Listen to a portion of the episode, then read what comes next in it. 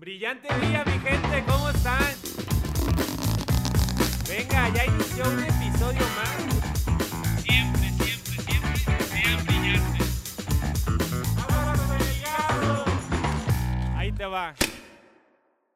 Hola mi gente, ¿cómo están? Bienvenidos a otro ligazo, el formato corto de Estirando la Liga, donde en menos de 5 minutos trato de compartirte valor o contestar a las preguntas más frecuentes que me llegan por DM.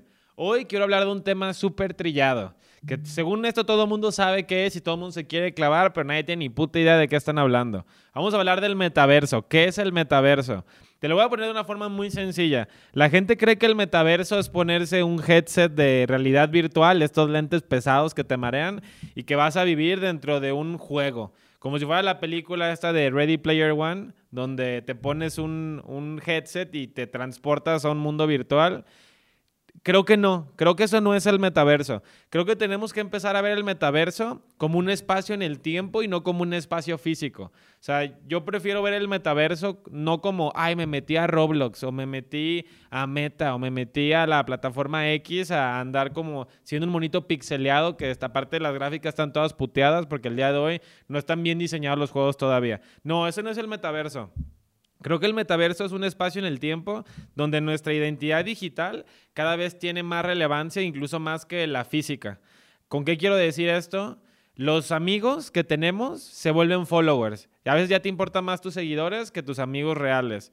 Las fábricas donde se hacían los carros, donde se hacían los jeans, ahora ya no, ya no es tendencia estar en las fábricas. Ahora las fábricas cambiaron a computadoras. Las salas de juntas presenciales ya no son salas de juntas presenciales, ahora son los Zooms. Eh, ir a jugar eh, básquetbol o estar en la canchita con tus amigos en las retas, ya no es eso. Ahora es nos conectamos a jugar Call of Duty o, o estoy en Fortnite. O sea, ¿ves lo que estoy diciendo? Cada vez es más relevante nuestra presencia digital que la presencia física. Entonces, a mí me gusta ver el metaverso como ese espacio en el tiempo, así como cuando el Internet se creó. Bueno, esto es como el siguiente Internet. O sea, el metaverso, si lo queremos ver así, es la década o el espacio en el tiempo donde cripto tiene relevancia, donde todo es descentralizado, donde los bancos se van hacia abajo, donde nosotros empezamos a ser dueños de nuestro contenido y lo podemos monetizar, donde nuestra identidad digital sí tiene más relevancia, pero no nos olvidamos de la física. O sea, tampoco quiero que parezca como episodio de, de, Black Mirror, ¿no? Donde todo nuestro mundo se está yendo a la mierda porque nos importa más la parte digital. Pero seamos honestos, a lo mejor tú no tienes pedo con salir a la calle en pants, en gorra, todo cuachalote, pero no te atreverías a subir una historia así porque, uy, qué pena. Entonces, ese es el metaverso. Velo así.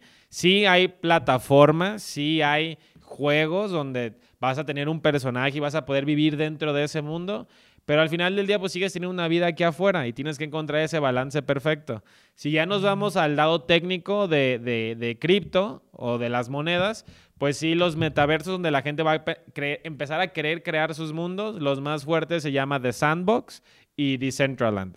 Pero no nos clavemos en ello, mejor veámoslo como un pedazo en el tiempo. Quédate con este concepto y estoy seguro que cada vez te vas a familiarizar más con la idea y aceptar que ahora vivimos en el metaverso.